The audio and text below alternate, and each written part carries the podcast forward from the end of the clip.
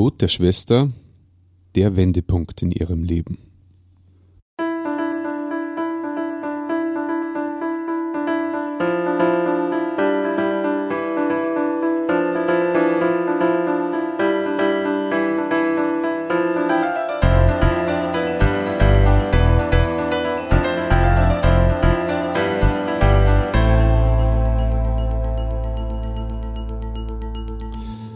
Christi und herzlich willkommen. In diesem Kanal geht es um Gottes Wün. Wir reden über biblische Themen und über die Geschichten, die Gott mit Menschen schreibt.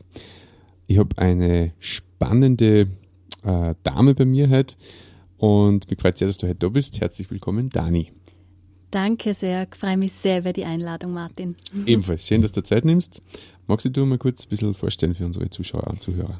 Ja, ich bin Daniela, oder Dani, wie du schon richtig alle meine Freunde nennen mich Dani und Familie. Mhm. Ähm, ich bin, ja, das ist immer, woher ich komme, ist nicht so leicht zu beantworten. Mein Vater ist Schweizer, meine Mutter ist Französin, ich bin aufgewachsen in Vorarlberg. Ähm, und dann mit 15 bin ich nach Enns gezogen, nach Oberösterreich. Dort habe ich dann auch den oberösterreichischen wunderbaren Dialekt mir angeeignet, weil ich wie in der Oberstufe noch drei Jahre war in mhm. Linz. Und ähm, ja, dann genau ähm, war ich 15 Jahre in Wien und jetzt diesen letzten Sommer habe ich geheiratet und bin wieder in Oberösterreich. Und ah, versuche jetzt auch mein reinstes Oberösterreichisch zum Besten zu geben. Ich hoffe, ähm, du verstehst mich gut. Also ja, definitiv. Das, äh, du hast die Sprache da schon recht gut äh, verinnerlicht, muss ich sagen. Mhm. Ähm, das klingt nach einem bewegten Leben schon mal, rein jetzt von den Standorten, wo du gewohnt hast oder gelebt hast. Ähm, der Grund, warum du da bist, ist eine ganz ähm, tragische Geschichte eigentlich gewesen, die, ich habe das, was du heute äh, mir erzählen wirst, schon vorab gehört und mir hat es wirklich Tränen in die Augen gedruckt, weil das so bewegend war und so erschütternd auch gleichzeitig. Und ja, und umso schöner finde ich dass du mit mir da heute sitzt und mir das erzählen wirst oder uns erzählen wirst. Äh, vielleicht Kannst du ein bisschen schildern, wo, in was für ein Umfeld du aufgewachsen bist? Ähm, Eltern, Geschwister? Mhm, ja, gern. Also, ähm, ja, genau, meine Eltern, ich bin in einem sehr behüteten Elternhaus aufgewachsen. Meine Eltern haben sich früh schon für den christlichen Glauben entschieden, ähm, also jeder an einem anderen Punkt in seinem Leben. Ähm, und kurz nach der Hochzeit sind sie dann schon nach Österreich gekommen, weil sie beide das Anliegen gehabt haben, Menschen in Österreich, dass auch noch mehr zu dem lebendigen Glauben an Jesus kommen. Waren dann auch mit so einer Organisation, sind sie dann auch angestellt ähm, gewesen und ausgesandt worden. Ähm, ja, also behütete Kindheit. Darf ich nur kurz fragen, das waren missionarische Tätigkeiten? Missionarisch, oder genau. So? Oder Gemeinde, also so christliche Gemeinde oder Kirche. Mein Papa hat dann Gemeinde ähm, so Pass, er war Pastor oder mhm. jetzt ist er pensioniert, aber mhm. er war lange Pastor, hat Bibelstunden okay. gemacht, Gottesdienste gehalten, mhm. Leute besucht und so weiter. Ja, genau. Mhm. Meine Mama Musiklehrerin, darum hat sie uns auch alle, ähm, alle also ich habe vier, fünf Schwestern eigentlich, jetzt noch vier, nachher erzähle ich warum, ähm, aber fünf Schwestern, wir sind alle eigentlich von ihr auch unterrichtet worden, mhm. Musikerziehung und auch Instrumente ähm, haben dann auch miteinander viel gesungen. Das war eigentlich fast bei jedem Abendessen haben wir dann Liederbücher hergeholt und mhm. christliche Lieder gesungen. Es waren schon schöne Zeiten, einfach so Fixpunkte, die mir auch geholfen haben in meiner Entwicklung als Mädel. Ähm, ja, und ich habe gemerkt, meine Eltern lieben mich wirklich, aber die Liebe war nicht einfach so, ja, mach was du willst, ich liebe die trotzdem, also mhm. ich liebe die mhm. einfach, sondern es hat schon einfach ähm, ein Fleiß war schon angesehen, also gute Noten schreiben, das mhm. war mir drum auch wichtig, irgendwie, dass meine Eltern mit mir zufrieden sind, ist ja auch nicht nur verkehrt, gell, wenn man das als Motiv hat. Ähm, aber es ist mir auch nie schwer gefallen, in der Schule ähm, mhm. zu lernen. Also ich habe eigentlich voll gern gelernt. Mhm. Ja. Das unterscheidet ja. uns zwar. genau, und in Vorarlberg aufgewachsen, das ist eigentlich echt super. Ähm, immer eine halbe Stunde steil bergauf heimgehen nach der Schule. Mhm. Ich habe es gehasst als Kind, mhm. aber rückblickend denke ich mir, Ich bin fast nicht krank. Ich glaube, das hat schon auch was damit zu tun. Mhm. Jetzt, wenn ich in Wien so manche Kinder sehe, die gerade nur 20 Meter in die Schule gehen müssen, mhm. ja, ist, glaube ich, für die Gesundheit schon nicht schlecht. Mhm. genau. Ähm, deine Eltern waren christlich, okay, Schwestern musikalische Schule, ihr habt gemeinsam gesungen. Ähm, Habt ihr CDs sogar aufgenommen und, und wart auf Tournee, glaube ich, oder so, oder? Ja, das war dann später als okay. Schwestern, mhm. ähm, wo ich was so 18, wie ich 18 war, haben wir dann, und im Sommer haben wir manchmal Konzerte gemacht, Österreich, Deutschland, Schweiz mhm. und dann auch noch ein Jahr, äh, nach meiner Matura ein Jahr haben wir dann eine Weltreise gemacht, weil wir verschiedene Freunde in verschiedenen Ländern gehabt haben und dann haben wir gedacht, weil wir alle irgendwie Zeit gehabt haben gerade, eine Studium fertig, eine Schule fertig und irgendwie so hat sich das so ergeben, dass wir dann in einem Jahr ähm, so 20 Länder ungefähr besucht haben und Musik gemacht haben. Genau, ja, und auch immer wieder erzählt haben. Ja, genau, Feuerwehrtournee. das kann ich nicht viel sagen in Österreich. Ja, ja na, war schon eine sehr prägende Zeit. Mhm. Magst du den Namen sagen von der Gruppe oder gibt es da was online irgendwo zum ähm, Ja, ähm, wir haben uns Regets Sisters genannt, Regets als unser Nachname, ähm, mhm. fünf Schwestern. Genau. Regets, wie man sagt. Regets mit Z, Z am Ende. Okay. Genau, ja.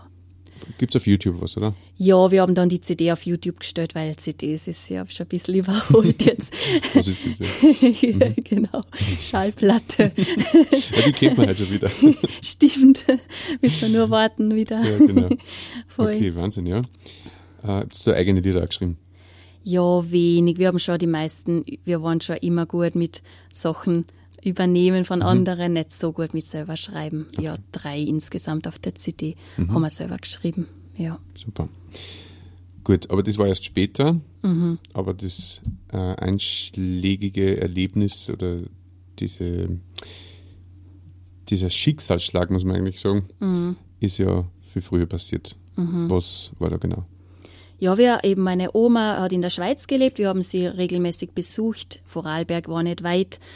Und dann nach Weihnachten, ähm, mittlerweile 24 Jahre her, im ähm, Ende 98 im Jahr, da war ich elfeinhalb, ähm, sind wir heimgefahren von meiner Oma, nachdem wir sie besucht haben im Altersheim.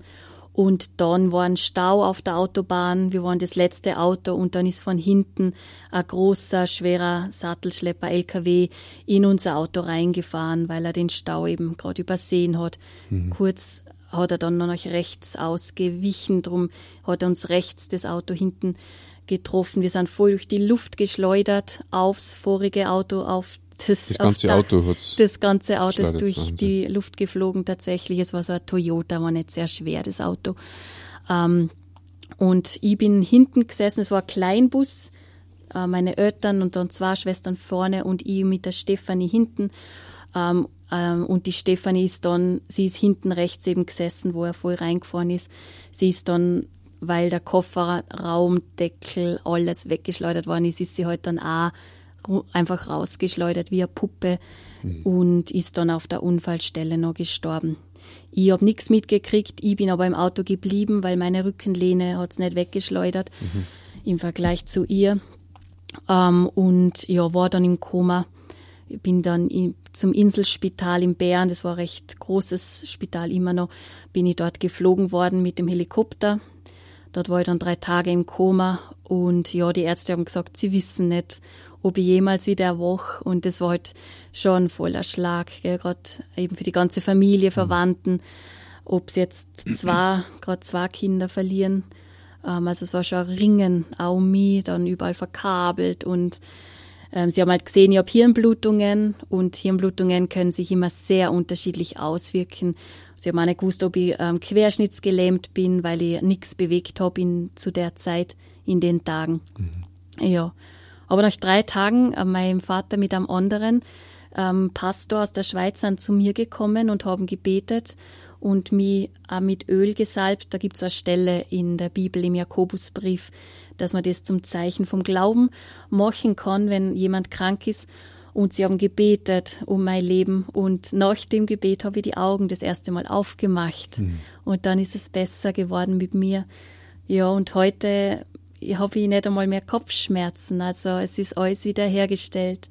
Ich kann echt dann, wir können nur von einem Wunder sprechen. Hm. Keinerlei Folge äh, Schäden sozusagen. Na, gar nicht. Ja. Aber deine rein Schwester körperlich. war tot. Die Stefanie ist tot. Ähm, genau, die war tot, ist gestorben. Wie alt war die? Voll. Sie war fünf, sechs Jahre jünger wie ich. Ja, es war die Nachzüglerin, Feuerherzige, hat schon super gesungen, hat uns viel Freude gebracht. Ja, als jetzt bin ich werdende Mama, also hab, gell, das ist nochmal ganz was anderes, denke ich mir, ob man das eigene Kind verliert oder die Schwester, aber es war für uns alle voll traurig, voll viel ge- geweint. Mhm. Du hast in dem, also du hast ja erzählt, die Mama von dir hat dann was gemacht, was man, glaube ich, nicht verstehen kann oder nachvollziehen kann, an, am Unfallort noch. Magst du das ein bisschen Ja. schildern?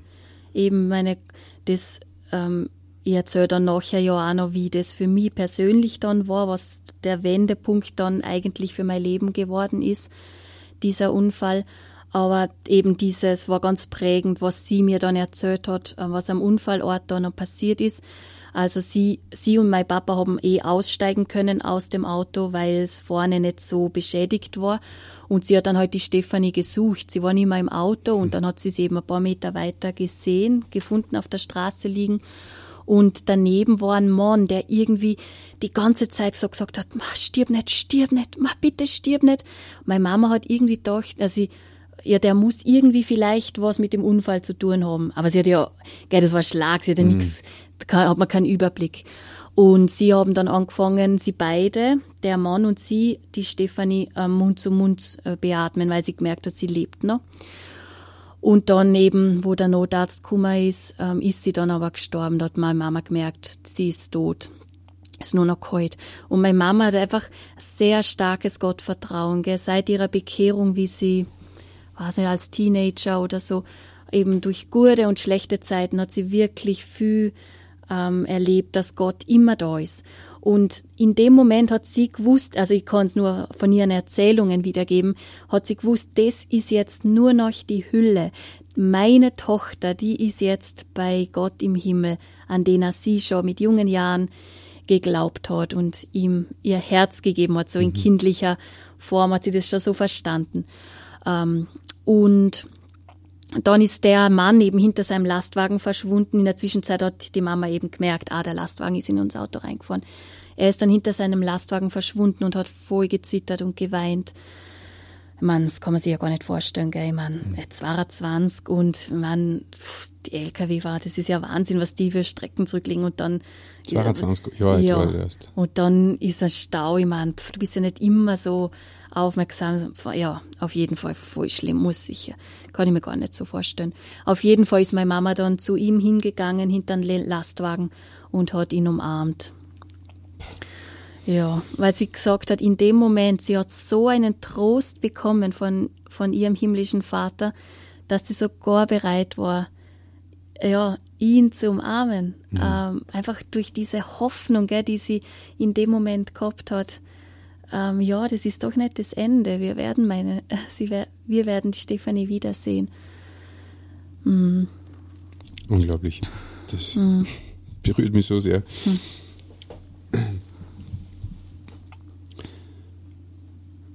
Ja. Mhm. Kann man Ja. sich nicht, kann man sich nicht vorstellen, wie das geht, dass man diese Kraft dann hat in dem Moment und Voll. damit äh, scheinbar schon Frieden hat und dazu und das so also das zeugt von einem wirklichen Grundvertrauen Voll. nicht nicht aufgesetzt und nicht gespürt, sondern Voll. da wird es dann wirklich geprüft, Voll. woran du glaubst und ob Mega. das dann auch tragfähig ist. Das stimmt, weil ein Schönwetterglaube haben ist nicht unbedingt schwer, aber wie ist es dann in solchen Situationen, gell, wo, der, also wo die Grundfesten eigentlich erschüttert werden, gell? Heute das Fundament dann oder, aha, oder fällt das ganze Haus Ja. ein auf das, was du baust? Ja. Wie ist es bei dir dann weitergegangen? Du warst drei Mhm. Tage im Koma, bist wach geworden. Hast du das irgendwie mitgekriegt? Äh, Gibt es da Erinnerungen während des Komas oder ist man da einfach wie im Ja. Schlaf weg? Oder? Ich weiß nichts mehr. Nur aus Erzählungen weiß ich, dass nach dem Aufwachen das Erste, was ich gefragt habe, war, wer ist gestorben? Also irgendwas habe ich sicher mitgekriegt. danach eben mein Hirn war ja so, die Hirnerschütterung war stark und alles. Ich weiß jetzt von die, die zwei Wochen nichts mehr, wo ich wach war. Dann langsam kommen die Erinnerungen wieder, wo ich dann im Spital war. Ich war zwei Wochen in Bern, dann noch eine Woche in Vorarlberg haben sie mich ähm, ins Spital gebracht. Und dann bin ich schon nach Hause gekommen mit so einem Spezialbett, also ähm, dass ich dort, weil ich war ja eben halbzeitig gelähmt durch mhm. die Blutungen, ähm, aber nicht querschnittgelähmt, eben das, weil ich links schon bewegt habe. Also, ah, okay, sonst, ja, mhm. also gelähmt ist sie nicht. Wie es dann rechts wird, das haben sie dann noch nicht gewusst. Ähm, ja, dann bin ich halt daheim noch gelegen und in der Zeit also es ist mir wirklich körperlich so schlecht gegangen. Ich habe jeden Abend gedacht, ja, vielleicht wache ich ja nicht mehr auf am nächsten Tag. Und das, also der Tod durch das, was passiert ist, war mir so nah. Ich habe ihm so in die Augen geschaut und habe mir gedacht, meine Schwester, die ist jetzt nicht mehr da, ich bin noch da. Und aber was ist, wenn ich jetzt gestorben war? Auf einmal ist es so ganz greifbar geworden, gell? Okay, das Leben ist einmal vorbei. Ich meine, in der Zeitung liest du irgendwie, gell? Ja, stirbt immer wer. Mhm. Betrifft die nicht. Auf einmal betrifft es die voll persönlich. Und dann habe ich angefangen, wirklich zu, zu, auf einmal eben alles zu hinterfragen. Gibt es Gott eigentlich? Stimmt es eigentlich alles, was meine Eltern mir immer vermittelt haben, die biblischen Geschichten. Ich war voll vertraut damit, was Jesus gesagt hat. Er ist der Sohn Gottes, er ist in die Welt gekommen, damit jeder, der an ihn glaubt, ewiges Leben hat. Auf einmal habe ich gemerkt, das glaube ich nicht. Das hm. kann ich nicht glauben.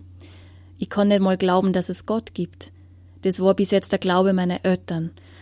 Und diese, eben diese Todesängste sind so stark geworden. Ich habe manchmal wirklich mich nicht getraut, nicht ein, also mit, ich habe nicht getraut einzuschlafen. Ähm, was ist, wenn ich stirb und ich stehe vor Gott und er weist mich ab? Bin ich gut genug?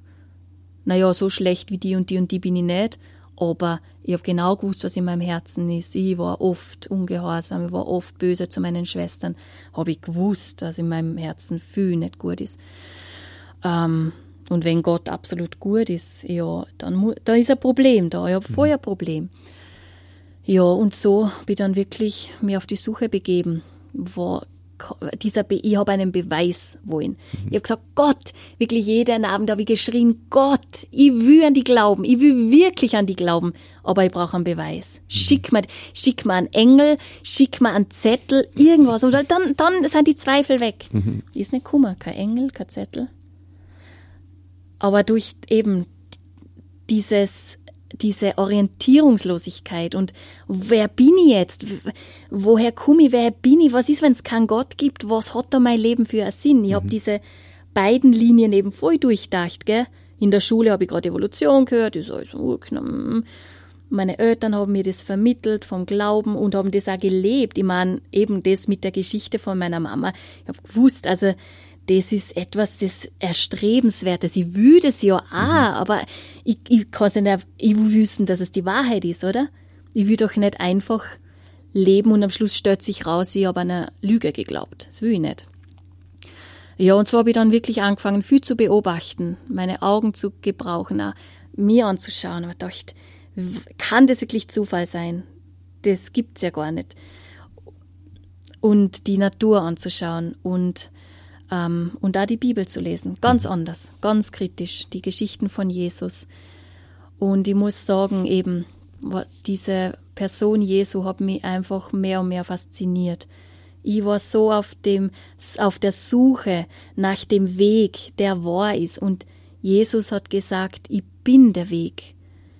Ich habe Licht gesucht in meiner verworrenen, dunklen Nacht, die ich mich in der Seele so gefühlt habe. Und Jesus hat gesagt, ich bin das Licht der Welt. Aber es hat er nicht nur gesagt, aber an seinem ganzen Leben habe ich gemerkt, das ist ganz was anderes, wie was ein Mensch, das wie ein Mensch leben würde.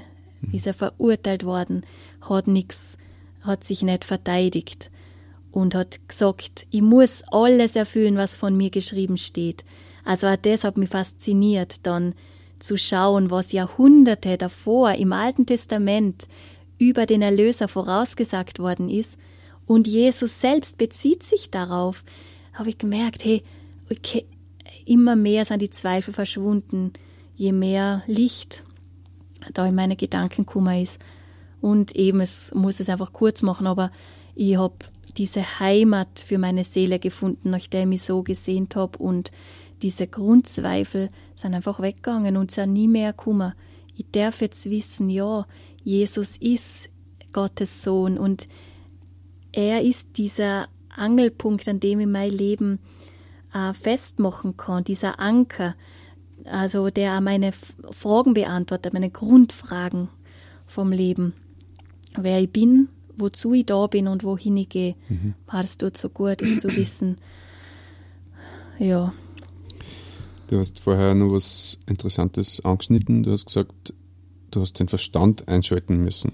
Mhm. Und das mit Glauben wird ja oft so gesehen, dass das was für ja, schwache Menschen ist oder die, die halt nicht intelligent genug sind quasi, mhm. äh, um als aufgeklärte Menschen zu wissen, dass es gar keinen Gott gibt und so. Aber du hast internationale Entwicklung studiert, sprichst mehrere Sprachen äh, und sagst, du hast den Verstand einschalten müssen. Das heißt, es ist kein ähm, Glaube, der, sondern wenn man sagt, ich glaube, morgen wird es schön oder ich glaube, morgen wird es schief, ja. sondern es ist ein, ein, geprüfter Glaube sozusagen von dir. Mhm. Du hast Fragen stellen müssen, die hast du überprüfen müssen und deine ganzen Ansichten, die du von deinen Eltern vermittelt gekriegt hast, hast quasi für die alle nochmal neu checken müssen. Genau. Mhm. Voll. Ja, und ich bin jetzt im Rückblick so froh, dass Gott nicht auf dieses Gebet geantwortet hat, also mit einem Beweis, mhm. einem Zettel, einem Engel. Weil es hat eben, Gott will gesucht werden, weil er ist an einer Beziehung zu mir interessiert. Und, aber er drängt sich niemandem auf. Mir gefällt es auch so, was Jesus einmal, was steht in der Offenbarung, dass er an der Tür steht und anklopft. Und wer seine Stimme hört und die Tür auftut, zu dem wird er hineinkommen. Also das ist schon etwas auch, was meine Bereitschaft da ähm, verlangt. Er bricht die Tür nicht ein zu meinem Leben. Mhm. Ähm, und jetzt eben, ich rede viel auf der Straße mit Leid, gerade auch über Glaubensfragen bin da angestellt auch bei, beim Verein, wo wir das auch regelmäßig machen. Ähm, und eben, da sagen viele, ja, ich, ja, ich freue mich für die, aber ich kann nicht glauben. Also, da kann ich eben sagen, ja, ich verstehe dich, schau, mhm. ich war einmal dort, aber es muss nicht dort, du musst nicht dort stehen bleiben. Mhm. Und da kann ich erzählen, wie ich, ja, wie ich rausgefunden habe, dass Jesus wirklich, also dass ich da Gewissheit haben kann. Mhm. Natürlich sehen wir Gott nicht, aber eben an der Schöpfung zum Beispiel sehen wir, ja, ich meine, aus nichts kommt ja nichts. Das kann, das kann ja nicht sein. Mhm. Äh, und dass es nicht nur irgendwie, ja, mal nebulös, ja, ich glaube dann irgendwann, wurscht, wie man ihn nennt. Mhm. Du nennst ihn alleine. Ich habe meinen Buddha zu Hause auf dem Wohnzimmertisch. Na, Jesus hat den Vater offenbart. Es gibt sonst keinen Gott, der sich so offenbart. Mhm. Also kann ich wirklich auch Antworten haben in Jesus, sehe, wie Gott ist und wer er ist. Hm. Du hast dann noch gesagt, dass Prüfungen sozusagen kummer sind nach deiner Bekehrung erst, äh, bezüglich deiner Motive, warum mhm. du was tust. Magst du noch ein paar Worte sagen?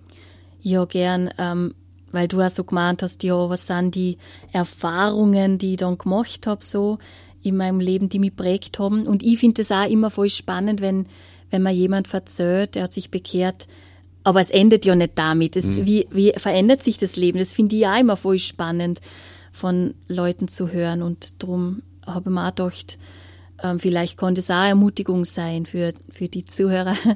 ähm, eben, ja, ich bin schon von der Person her sehr so aktiv und gerade früher in meiner Gemeinde, dann in Wien, war ich eigentlich sehr involviert, habe gerne immer überall Ja gesagt.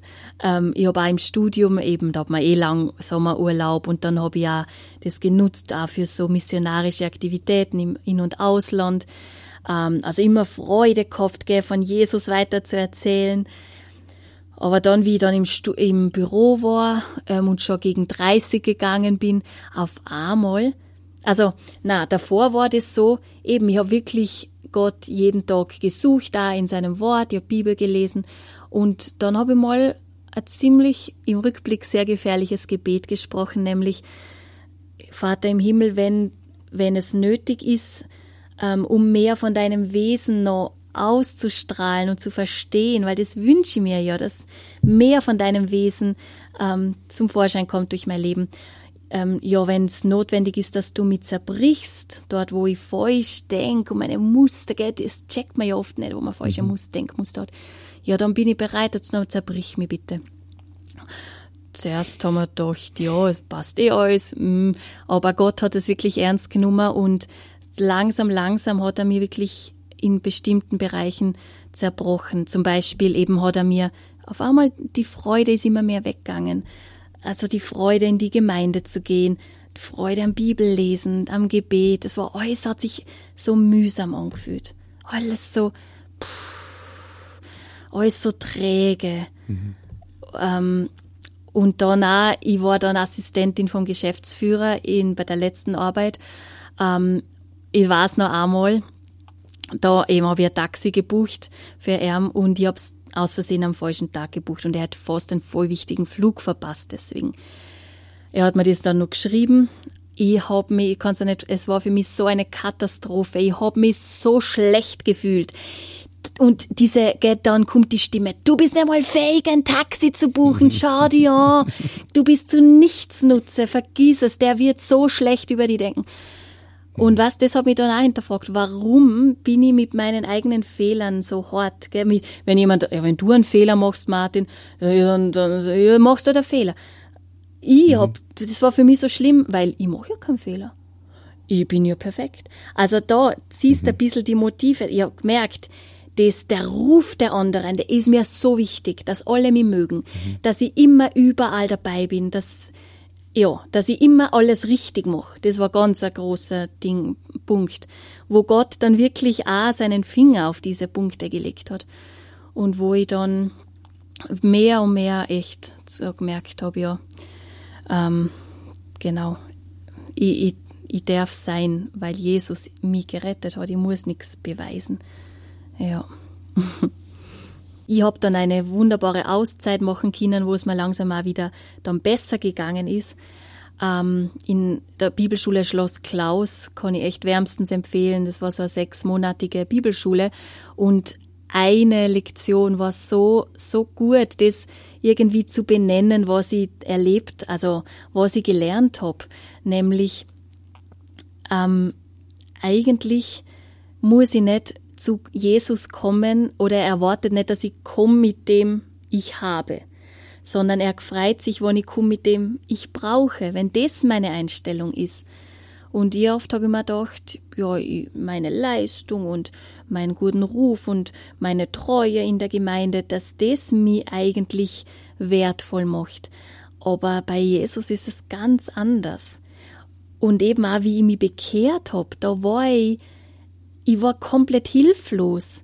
Und an dem Punkt hat Jesus mich abgeholt und hat mich angenommen als sein Kind. Wie ich einfach so zu ihm kummer bin.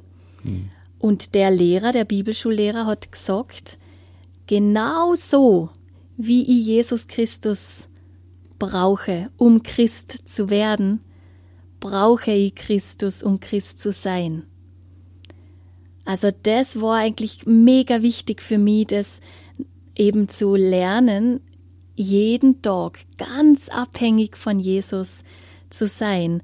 Also wie eine Glühbirne, äh, die kann nicht aus sich selber Licht bringen, kann sie nur, wenn sie in der Fassung ist.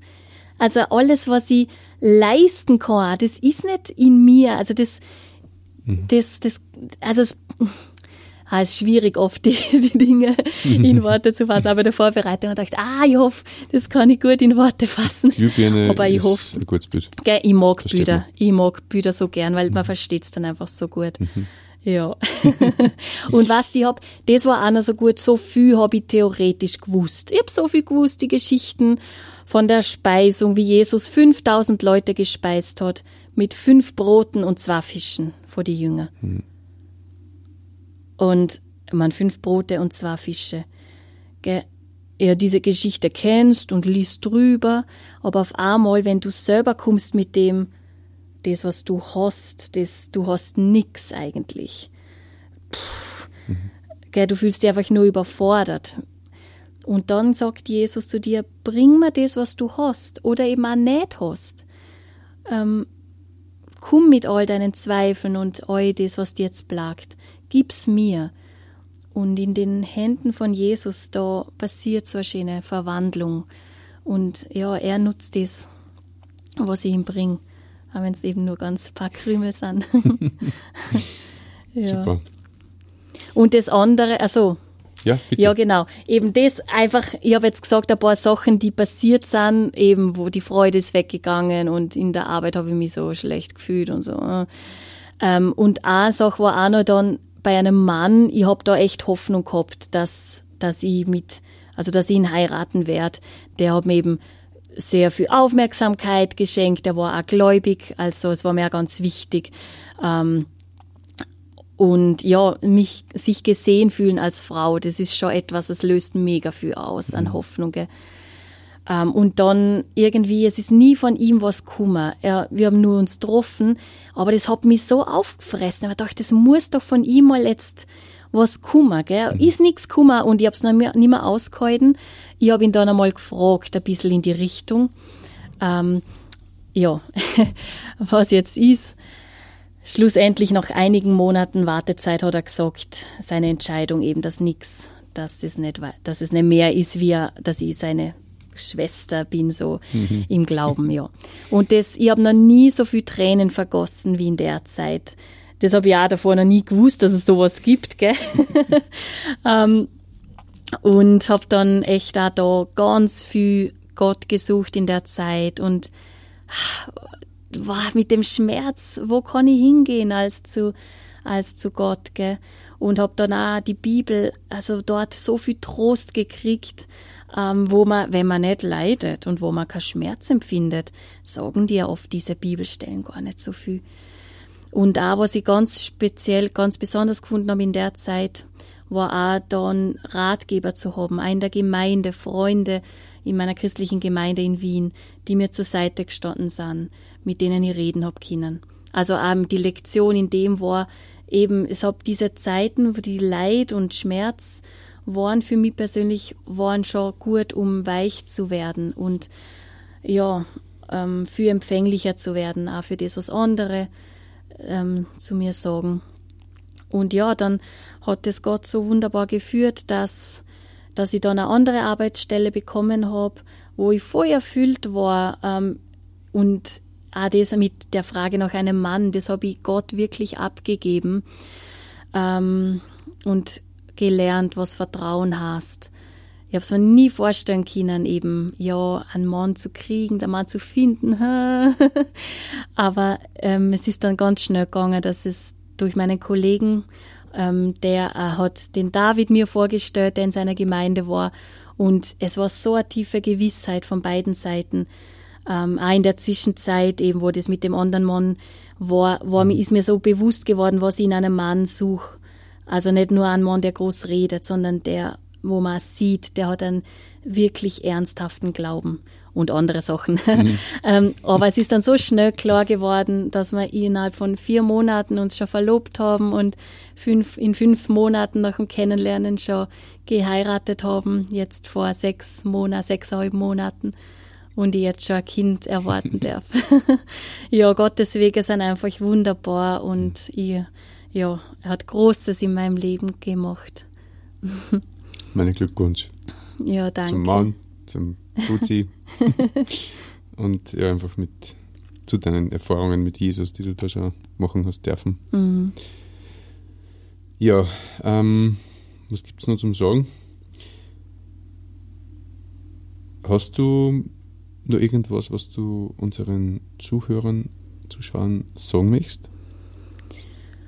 Ähm, ja, eigentlich, wenn du vielleicht, eben wenn du auch in einer Gemeinde bist, wenn du mit Jesus lebst, aber gerade vielleicht eine mega schwere Zeit durchmachst, dann möchte ich sagen, eben es, es ist nie das Ende und Wartezeiten zu erleben. Es ist so gut für unseren Charakter und das eben das Durchhalten lernen und die Geduld zu haben ähm, und auf, ähm, auf Gott ganz neich ausgerichtet zu werden. Es, das kannst du nur in solchen Zeiten lernen. So habe ich es erlebt. Ähm, ich habe da gestern in meinem Tagebuch, wo ich so äh, durch diese schwierige Zeit gegangen bin, habe ich eben viel reflektiert und da aufgeschrieben. Und vom Spurgeon möchte ich da gerne noch ein Zitat teilen. Ähm, Tränen machen das Auge klar für den Anblick Gottes in seiner Gnade und lassen uns seine Gunst umso kostbarer erscheinen. Ja, nicht so ganz einfach jetzt von der Formulierung, aber so ein bisschen erlebt, eben Tränen, das reinigt schon viel und auch der Blick auf Gott. Und eben die, unsere Gesellschaft, die versucht so viel und Leiden und Schmerz, das muss alles, dass wir das ja nicht erleben. Aber Gott wirkt sehr viel durch Leiden. Wenn man die Bibel auch liest, ähm, gibt's also so viele Geschichten, die das sagen, dass durch Leid so viel, ähm, ja, die Männer und Frauen Gottes, ähm, ja, ähm, in, zu dem Auftrag gekommen sind, das, den Gott für sie vorbereitet hat. Ähm, ja, also heute durch. Und wenn du vielleicht noch auf der Suche bist und noch nicht so genau weißt, wo stehst du in Bezug auf Jesus, ähm, eben gerade das mit der Schwangerschaft finde ich auch so ein schönes Bild. Das Baby, das lebt nicht nur neun Monate im Bauch und dann ist was vorbei. Es gibt ein Leben nach der Geburt. Und so ist es auch. Es gibt ein Leben nach diesem Leben. Und es ist viel größer und herrlicher als was wir uns je vorstellen können. Und Jesus ladet jeden ein, zu ihm zu kommen. Ähm, Im Himmel wird es nicht fad. Es ist so eine großartige Schönheit und Herrlichkeit, die wir uns gar nicht vorstellen können. Ja, das finde ich eben mit der Geburt so ein mhm. cooles Bild. Und auch eben zu dem, mit dem Leiden auch Geburt äh, setzt wen voraus, gell? Also auch Leiden, auch das, dieses Bild zu haben. Leiden ist nicht sinnlos, Leiden führt zu auch was Neuem. Ja. Du bist eine Poetin. Danke. Na wirklich, finde ich. Mm. Hm. Wenn du noch Fragen hast oder die bestimmte Themen interessieren, dann schreib uns gerne in die Kommentare oder an unsere E-Mail-Adresse um Gottes Willen, Willen mit Wuen geschrieben, at gmail.com. Und äh, wenn du jemanden kennst, der ja vielleicht in einer ähnlich, ähnlichen Situation ist, dass er jemanden verloren hat, ähm, dann teil diesen diese Folge gerne oder auch den ganzen Kanal. Es war so ein schönes Gespräch mit dir. Danke fürs mhm. Zeitnehmen und ja, ich wünsche euch, dir und den David quasi, alles Gute für die Geburt und für euren gemeinsamen Weg. Und ja. Ja, danke vielmal, Martin. Hat mich sehr gefreut, mit dir da zu sitzen. Ebenfalls. Ja, und dir zu Hause wünsche ich, dass du findest, wo noch dein Herz sich sehnt.